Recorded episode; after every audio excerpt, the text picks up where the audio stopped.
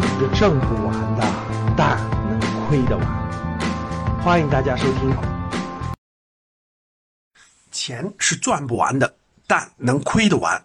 欢迎大家收听赵振宝讲投资。昨天呢，咱们中央下了政策了啊，放开了三娃政策，对吧？三胎，所以很多学员就问我说：“老师，老师，这个对市场有什么影响？对什么板块好呢？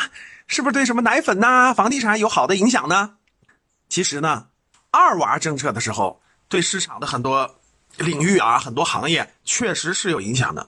但是二娃政策已经实行了，大家知道五年了，短短的五年时间啊，人口的新生人口出生率是持续下下行的。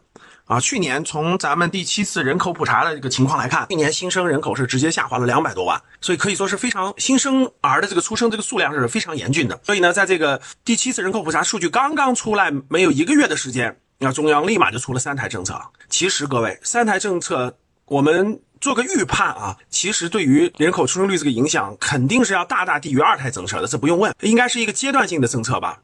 呃，对于很多我们做投资的人来说，呃，最关心的是对于这个市场有什么影响呢？我认为啊，也许短期内就很短的时间内，可能几天时间，对于一些奶粉呐，对吧？对于一些这种啊生产这种呃七座汽车的呀等等这种车企的可能有所影响，但其实我觉得影响不会很大，特别是放在中长期，其实这个政策影响并不是很大。相反，其实这个政策反而证明了我们过去很多担心的人口老龄化呀，呃，新出生的这个幼儿的这个数量大幅低于预期啊，反而证明了这些。担心是确实存在的，而且是呃愈演愈烈的，所以其实这个政策反而要看空很多行业，比如说房地产行业。所以说，通过这个三台的这个政策，其实我们更应该发现，只有科技方向。啊，只有未来的这种消费升级和科技方向，其实才是经济发展的主力方向。我们投资也要紧紧的抓住和去分析这些方向，才最有价值。第二呢，昨天还有个政策啊，呃，国家提高了外汇存款准备金率，提高两个点，从百分之五提高百分之七。很多小伙伴也问我说，老师，老师给讲一讲这个外汇存款准备金率的这个提高对市场什么影响呢？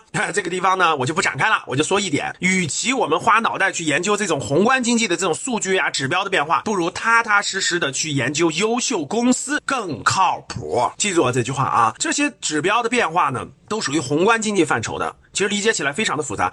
如果是这些呃对宏观经济研究最懂的这些经济学家把这些都研究懂了，那市场都能把握住的话，那还有我们什么事儿啊？对吧？那应该是这些经济学家这个收益最高啊，对吧？所以各位听好了，宏观经济的各项指标其实对于我们的投资肯定有影响，但不在我们的考虑范围之列。我们其实不考虑它反而是最好的啊。只有那些炒短线的，那些天天掉钻在市场里去研究市场的，去这个去这个这个呃每一个细小的波动都要研究明白这种，反而才去研究这些东西。最后的结果反而也不好，所以我们做踏踏实实的价值投资人啊，专心致志的用更多的时间精力去研究优秀的公司，不用关注外部宏观的这种数据的变化，这样反而更容易胜出。当你看到我所看到的世界，你将重新认识整个世界。今天的节目就到这里吧。如果你想系统学习财商知识，提升自己的理财能力，领取免费学习的课件，请添加班主任。我们下期见。